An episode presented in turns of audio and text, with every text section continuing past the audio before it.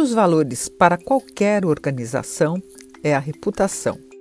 E a construção de imagem perante os consumidores não é simples, demanda muitos pilares. Dois deles estão relacionados a cuidados com o meio ambiente e a atenção para questões sociais, aspectos cada vez mais valorizados pela sociedade. Você já deve estar ouvindo bastante falar em ASG, sigla usada para avaliar as práticas ambientais, sociais e de governança dentro das empresas. Segundo o Radar Febraban, uma pesquisa realizada em parceria com o IPESP, a maioria dos entrevistados relaciona a imagem de uma empresa à prática adotada por ela em relação ao meio ambiente e à carga dedicada a questões sociais.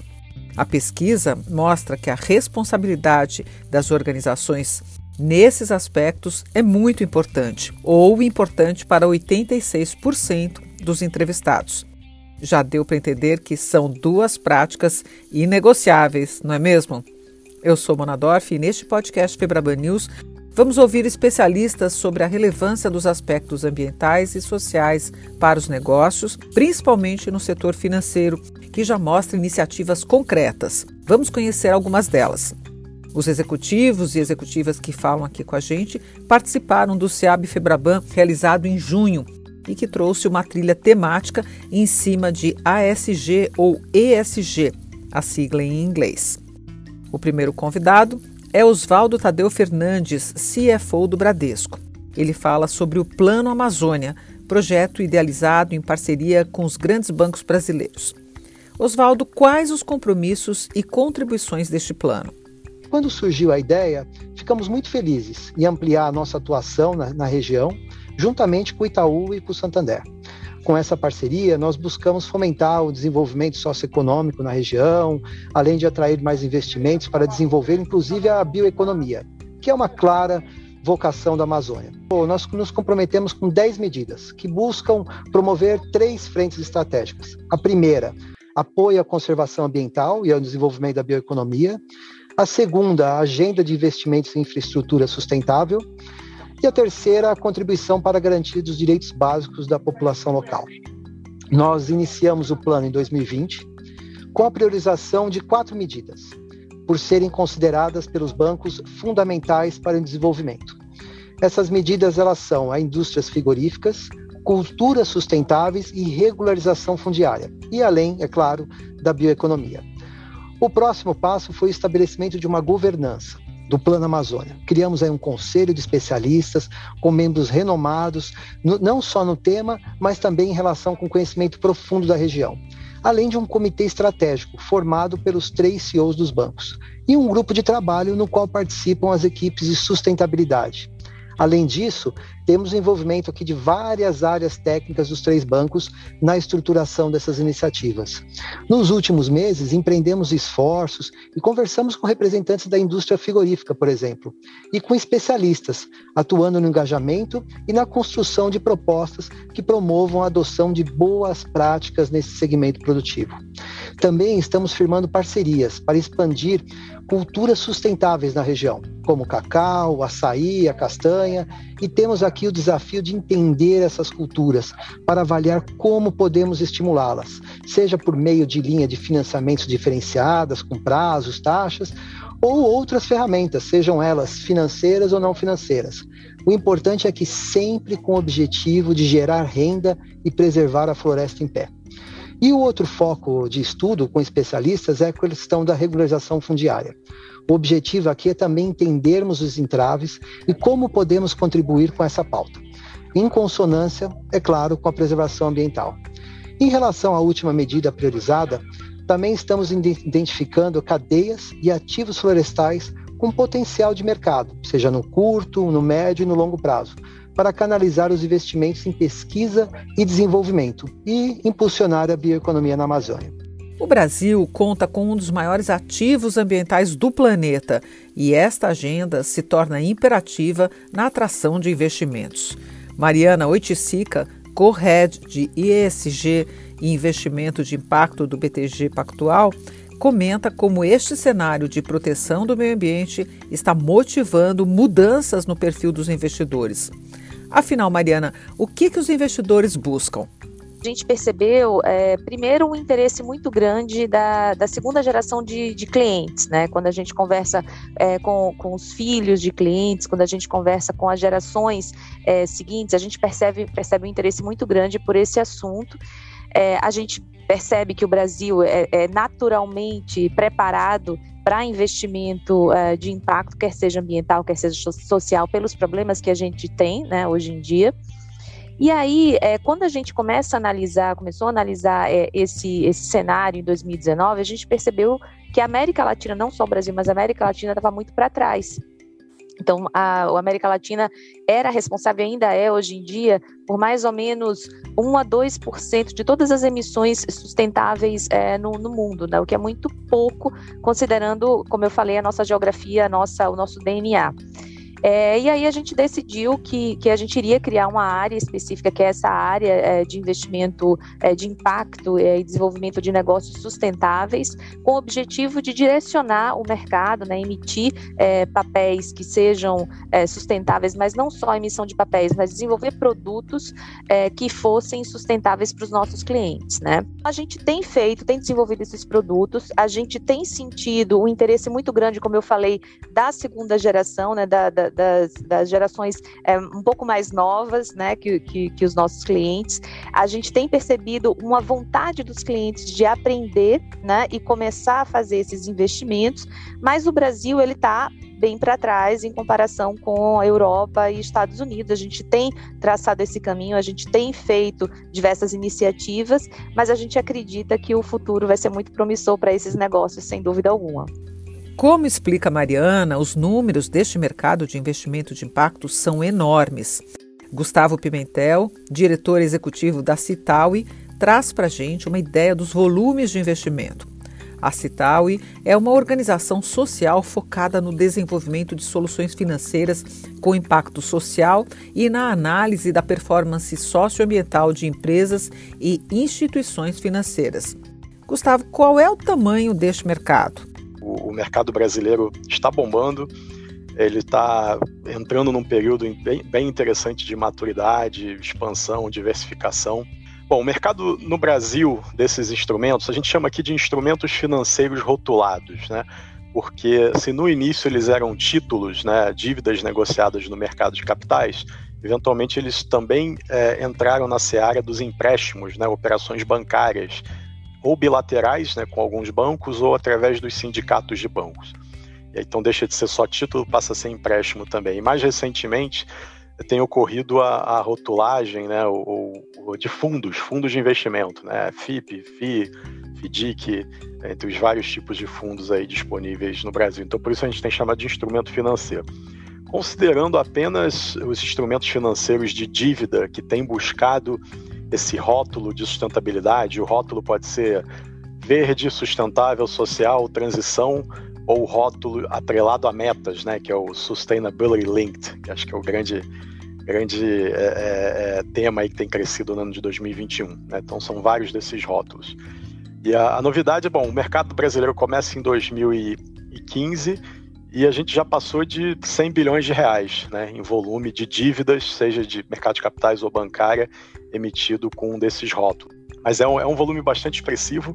A gente já fez quase o dobro em 2021 do que o que fizemos em, em 2020.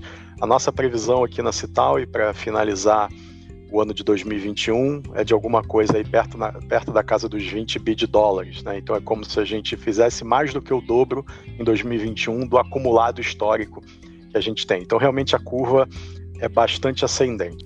Outro exemplo de atuação do setor financeiro é o BNP Paribas, que anunciou recentemente políticas para proteger o meio ambiente. Caterina Elias Trostman, gerente de sustentabilidade do banco, nos conta mais detalhes. Um, o BNP Paribas se compromete com a biodiversidade há vários anos. E em 2012, por exemplo, já incluímos critérios de desmatamento e proteção da biodiversidade dentro das nossas políticas.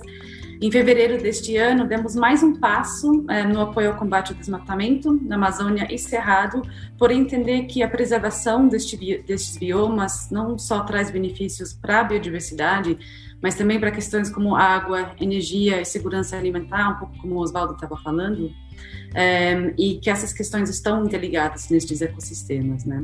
Então, um, sobre a nossa nova política, a gente atualizou a nossa política de agricultura, definindo 2025 como a meta para os nossos clientes alcançarem o zero desmatamento. E para desenvolver essa política, nos engajamos os nossos clientes para entender quais são as ações que eles estão implementando, como é que eles estão um, enfrentando o risco de desmatamento e onde eles querem chegar. Então, nossa política envolveu os nossos clientes de forma inclusiva e colaborativa e está refletindo os, os movimentos deles, né?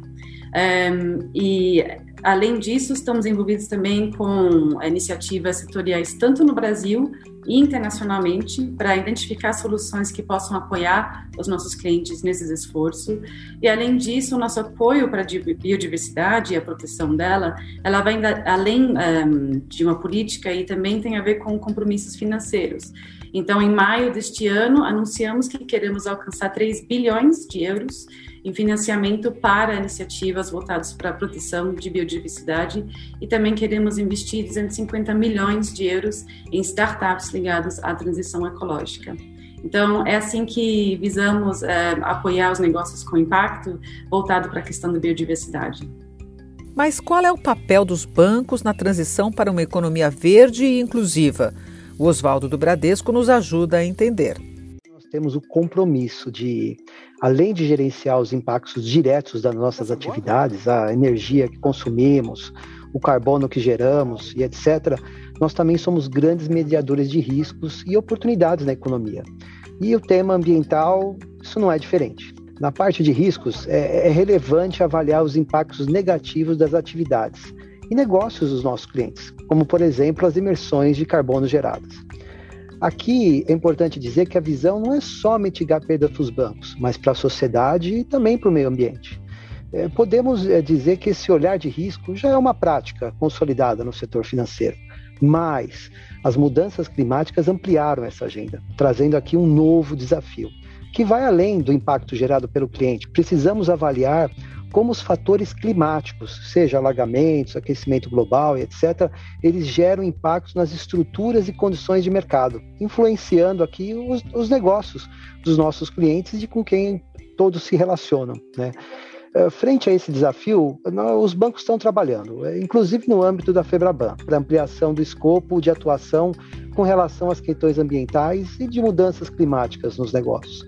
Por outro lado, na visão das oportunidades, eh, os bancos têm a missão clara de canalizar recursos para setores e ativos positivos na visão ambiental, fomentando a transição para uma economia mais verde e inclusiva. E, e como fazer isso? Né? Na nossa visão, cada vez mais apoiando a geração de energia renovável, financiando a transição dos negócios dos nossos clientes para modelos mais limpos e resilientes. Né? Nós estamos vendo, principalmente aqui nos últimos anos, um avanço positivo dos bancos em relação a esse tema. Todos os dias, novos e inovadores produtos são lançados, com foco específico em promover essa agenda ambiental. Além de que os bancos estão preparados para desenvolver soluções personalizadas aos clientes. Aqui temos o desafio de ir além da oferta do produto, mas de fato apoiar os nossos clientes nessa transição, promovendo engajamento e protagonismo em relação ao tema. Falando agora da importância dos aspectos sociais dentro das companhias, não podemos deixar de citar o programa Todos pela Saúde, iniciativa liderada pelo Itaú Unibanco. O programa teve valor recorde de doação e foi essencial no auxílio ao combate à pandemia da Covid-19. Com a palavra, Leila Mello, diretora executiva e integrante do Conselho do Itaú Unibanco. E essa foi uma ação realmente é, muito vencedora, uma ação muito grande, talvez a maior ação de uma, de uma instituição privada numa única causa até hoje. A gente teve uma doação de mais de um bi 200 né, para essa causa e esses recursos eles foram todos direcionados para um grupo, para uma equipe de sete médicos, né, muito especialistas em saúde pública, saúde privada, super renomados é, e esses médicos, eles direcionavam esses recursos e a logística disso. Então, eu digo que é, a, a, beleza toda de trabalhar no Todos pela Saúde foi que, além de uma doação muito importante, a gente conseguiu fazer desse dinheiro é, é, utilização pelo Brasil inteiro de uma forma muito efetiva. Né? Então, para dar alguns exemplos aqui do que a gente fez no Todos pela Saúde, além da distribuição de máscaras em asilos, por exemplo, a gente impactou mais de 50 mil idosos e cuidadores, né, em mais de 600 instituições pelo Brasil. A gente criou ali centros de testagem da Fiocruz, que hoje que é um legado, inclusive, para a Fiocruz, porque vão poder ser utilizados para outras pandemias, para outras doenças que venham a acontecer.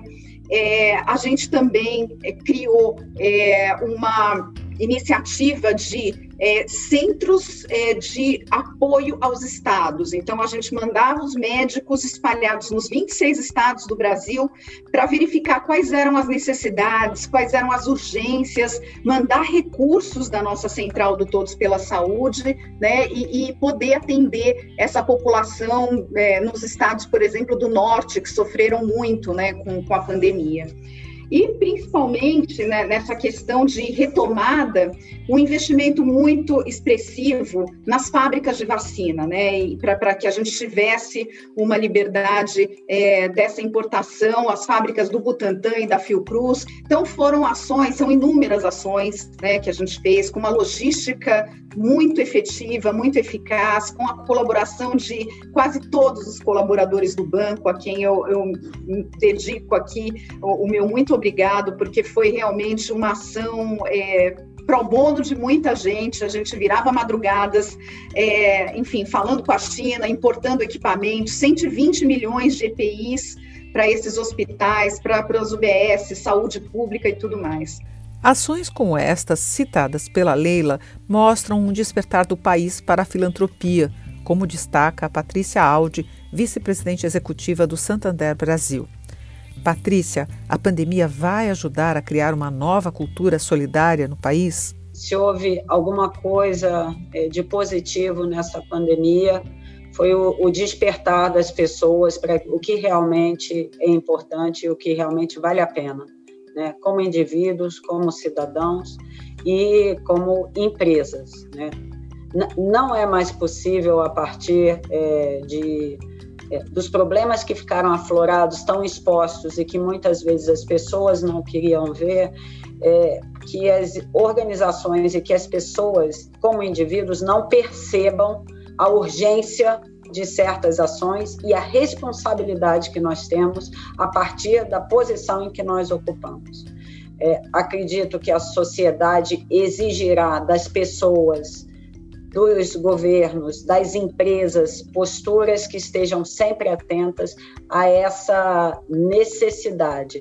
Ainda, ainda teremos um, longo caminho pela frente, mas com certeza, é, sem querer ser otimista, mas sendo realista, a, a pandemia e esse momento nos trouxe esse aprendizado. De primeiro entender que a solução dos problemas não são soluções individuais, né? Nós estamos falando muitas vezes de concorrentes que se unem, entender que o Estado não, é, o Estado tem que contar com o setor privado também para poder prover é, é, muitas vezes essas políticas, sejam assistenciais, sejam de gerações de renda, e também contar com toda a sociedade, com os indivíduos. Isso eu acho que eu, isso é que eu acho que vai, vai permanecer, sabe, Mona? É, o entendimento que as soluções precisam de respostas coletivas e que a sociedade cada vez vai exigir mais de empresas e indivíduos uma postura de responsabilidade cidadã, né, que cabe a todos nós. E para fechar essa nossa conversa com chave de ouro, vamos ouvir a palavra do Preto Zezé, presidente nacional da CUFA, a Central Única das Favelas. Ele lidera um dos maiores movimentos integrados de combate à fome, o Panela Cheia Salva. Preto, qual é o impacto deste programa? E complementando a pergunta para a Patrícia, podemos esperar um novo comportamento da sociedade em relação à filantropia?